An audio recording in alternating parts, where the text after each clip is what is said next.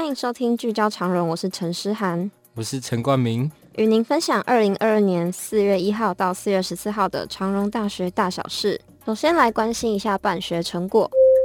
长荣大学管理学院在二零二一年获得 AACSB 国际认证，资讯暨设计学院也在同一年通过 IEET 工程和科技教育认证，而包括人文社会学院、健康科学学院、神学院、美术学院、安全卫生科学学院。永续教育学院等六大学院二十一个系所，也都在二零二二年三月通过财团法人高教评鉴中心品质保证的认可，凸显长荣大学的办学成果备受肯定。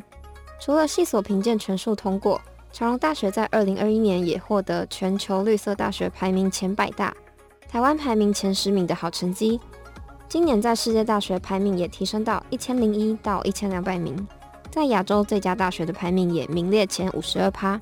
长隆大学秉持深耕在地、连接国际、成为永续发展典范大学的目标，在全校师生共同努力下，未来持续朝创新、专业、精进努力，以达到世界一流的基督大学的理念。继续关心国际交流的消息，瓜地马拉葛梅斯大使及商务参事萨尼克在三月三十号拜访长隆大学。积极推动瓜地马拉大学与台湾境内大学的合作。校长李永龙表示，长隆大学在国际交流上不遗余力，目前在全球已经签署一百六十四所姐妹校，主要分布在东南亚、北美和欧洲。希望透过大使的牵线，可以共同创造里程碑，在拉丁美洲开设第一所姐妹学校。大使期待未来的合作，除了签署姐妹学校、互通交换学生以及接待华语生外，更能拓展至产业合作，协助提升该国经济。此外，大使引荐一所美国基督教大学，希望未来能够进行三国合作，促进更好的国际交流。长荣大学积极参与今年的台湾国际蓝展，继续来听听我们的成绩。校长李永龙在四月十一号代表学校到市政府拜访台南市农业局局长李建玉，除了感谢局长在今年国际蓝展的协助。双方也积极讨论明年产官学扩大合作的可能性。今年的台湾国际蓝展，长隆大学进行了包括师生的创作成果布展、装置艺术设计及担任展场服务人员等全面性参与，都获得难能可贵的经验。学生们不仅延伸理论知识、衔接实务经验，更对未来职场竞争力的提升有很大的帮助。这次蓝展的服务工作由国际系老师张瑞琪和林淑瑜协助指导，共六十六位学生参与。除了国际系和国会展学程学生之外，还有绿能学系、东南亚学程、翻译系、观餐系、印日系、医社学程、资管系、消防学程、兰花学程、航管系的学生。从开幕式的接待人员、大会服务咨询、售票业务、竞赛花导览、出口验票、现场秩序维护、文创纪念品贩售、冰品贩售及机动服务等全面参与。此外，兰花学程为了提升课程和实物连结。学程师生也会到会场进行参访，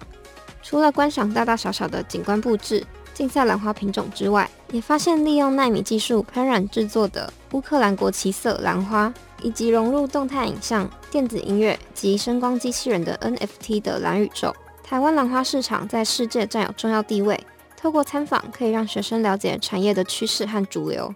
相信学生透过这次的经验学习，可以更了解兰花产业，找到未来就业的方向。继续是长隆大学在推动大学社会责任永续发展的相关消息。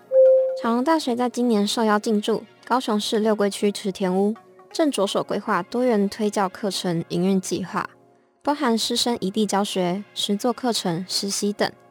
预计与当地机构合作举办各式活动，陆续导入校内各单位教育及资源，与当地社区协力，共同营造亮点，积极发挥社会责任典范大学的办学特色。池田屋是高雄的特色历史日式建筑，原本是日本人池田兵太郎开设的旅社。池田屋一度经营酒家，并在一九六一年被高雄客运买下当做客运站，所以到现在还保留了客运售票亭和候车站的外观，以及日式榻榻米、壁橱等格局。长隆大学曾以 USR 计划相约索亚卡，走上整全的社区经济与照顾之路，荣获台湾永续行动奖金奖。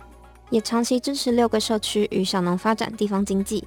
提升儿少教育机会均等。这次进驻池田屋，期待可以透过跨领域合作，与社区协力共创、共美、共好。王子斌先生管理讲座在四月六号邀请台南市政府地震局局长陈淑美到校分享土地开发与环境永续发展，向现场师生分享台南市的整体开发、区段征收、市地纯化开发工作新趋势以及近期土地开发成果。陈淑美认为，在市地重建中，为了环境永续发展，必须同时考虑绿色生态、节水治洪、特色公园、尊重当地历史、财务平衡、节能减碳。减少路面重复开挖等面向，而且台南市都有做出不错的成绩，拿到包括全球卓越建设奖、台湾健康城市暨高龄友善城市奖、国家卓越建设奖的肯定。校长李永龙在致辞的时候表示，长隆大学临近高铁台南站，随着绿能智慧科学城、三井奥莱、大台南会展中心、医疗服务创新园区、台南捷运以及建商推案等发展的趋势中。如何促进大五轮地区的永续发展，也是长荣大学积极关心的。最后是疫情相关资讯的提醒。长荣大学学务处卫生保健组提醒，最近疫情升温，务必依照指挥中心建议，落实防疫措施及注意个人身体状况，避免出入无法保持社交距离或容易近距离接触不特定人的场所。如果外出，请全程佩戴口罩，并确实执行十连制。外出返家后或碰触眼、口、鼻后。记得用肥皂洗手。如果出现发烧、喉咙痛、鼻塞等呼吸道症状，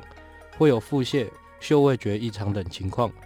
需立即佩戴口罩并立刻就医。参加餐会建议使用公筷母匙，避免共用餐具或共食。如果没有办法每个人一副食，建议由专人将食物分配给参加者。如果被框列为居家隔离、自主健康管理、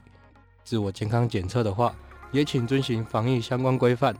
并主动回报学校校安中心、卫生保健组及导师。如果曾经和本土个案足迹重叠或相关，可以准备身份证到各区卫生所领取家用快筛。详细的防疫资讯可以联络卫生保健组零六二七八五一二三转一二五六一二五九。以上是这一集的聚焦长荣，我是陈诗涵，我是陈冠明。想知道更多长荣大学的大小事，除了持续锁定我们的节目，也欢迎上网搜寻长荣大学。谢谢你的收听，我们下次再会。